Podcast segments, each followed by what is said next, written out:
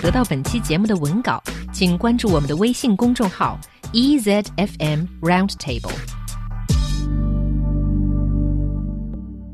Hello and welcome to Roundtable's Word of the Week. This week we are going to talk about ways to talk about weather. And who better is to talk about this topic than Mark? yeah, why is that? Because I'm from Britain. And Brit- Yes. British people have the reputation of always talking about the weather. And you know what? It's true. I mean, I find myself doing it. If I'm in a lift, for example, here at uh, the radio station, and I don't want there to be just silence in the lift if there's someone else in there, I might say, um, oh, it's, a, it's a hot day today, isn't it? And this is how British people always start a conversation in those circumstances. Yeah. Okay, so let's learn some of the ways to start a weather conversation, shall we? Yeah, well, you can say something like, uh, lovely day, isn't it? It is indeed. Something like that should be the answer. I think so, yes. yes. And what about this? I've heard uh, British people say it's a bit nippy today, but what exactly does that mean? That's very interesting. You know, in Beijing in the winter, sometimes when it might be minus 15 Celsius outside, you go outside and you can feel a kind of pain on your ear as your ear gets very, very cold very quickly. And it's mm-hmm. as though someone is pinching it with their thumb and forefinger. And a nip is kind of like a pinch like that. So it's as though your ear is being pinched by the cold weather. So you can say, uh, it's a bit nippy today. 英国人有的时候会说 bit nippy today，这实际上是说天气非常冷，把耳朵都冻得有点疼的那种感觉。 Another one, which is an interesting, very, very old phrase, hundreds of years old, it's a kind of weather forecasting phrase used originally by shepherds. and it refers to what you see in the sky at night and in the morning. And then it predicts the weather the next day. The first one is red sky at night, shepherd's delight. This means that the following day will be sunny.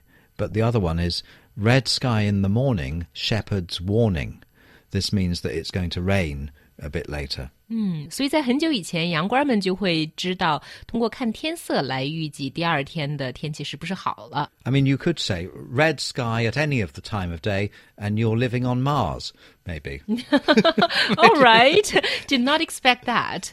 Um, what about if the weather is bad? What are some of the things you can say to complain about it to other people? Well, people will complain about the weather, uh, and I think this is the same in Beijing because recently we've had some lovely warm weather in Beijing.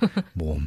And that's the typical British understatement. You know, it's been like 40 degrees, hasn't I it? Like an see. oven. 好吧，所以当英国人说 "It's a bit warm"，他们可不是在说天气很暖和，而是说天气已经热得快受不了了。 But you can put a positive spin on bad weather, though. I mean, generally people agree that they don't like rain. So if someone's complaining about the rain, you might hear somebody saying, but never mind, it's good for the garden. Because British people, those who are fortunate enough to have a garden, usually they like gardening. And so that's what they will say to make a positive out of a negative. 英国人的乐观和幽默可是出了名的，所以当有的时候连绵不断下雨的时候，你可能会听到英国人说 "Never mind, it's good for the garden"。不管怎么说，对花园还是有好处的。 Do you know, Shalfar, another interesting phrase that uh, has been traced back to 18th century British naval ships Is I'm going to say it. Now, people will think this is very rude. People might say it's cold enough to freeze the balls off a brass monkey. But that's not as rude as it might sound. The brass monkey was the brass tray that cannonballs were used to stack up cannonballs on a naval ship in the 18th century.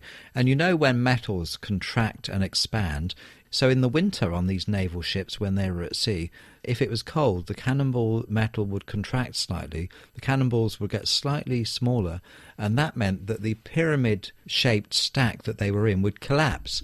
Hence the saying, cold enough to freeze the balls off a brass monkey. It's not rude at all. 嗯，在十八世纪的海军用语当中有这样一句话，是说天气非常冷，冷的把装炮弹的盘子上的炮弹都冻住了。 但是因为装炮弹的盘子那个时候叫做 brass monkey，所以这句话也经常会被人曲解为另外的意思。 But you know what they say, though, about the weather forecast, and it's supposed to be true.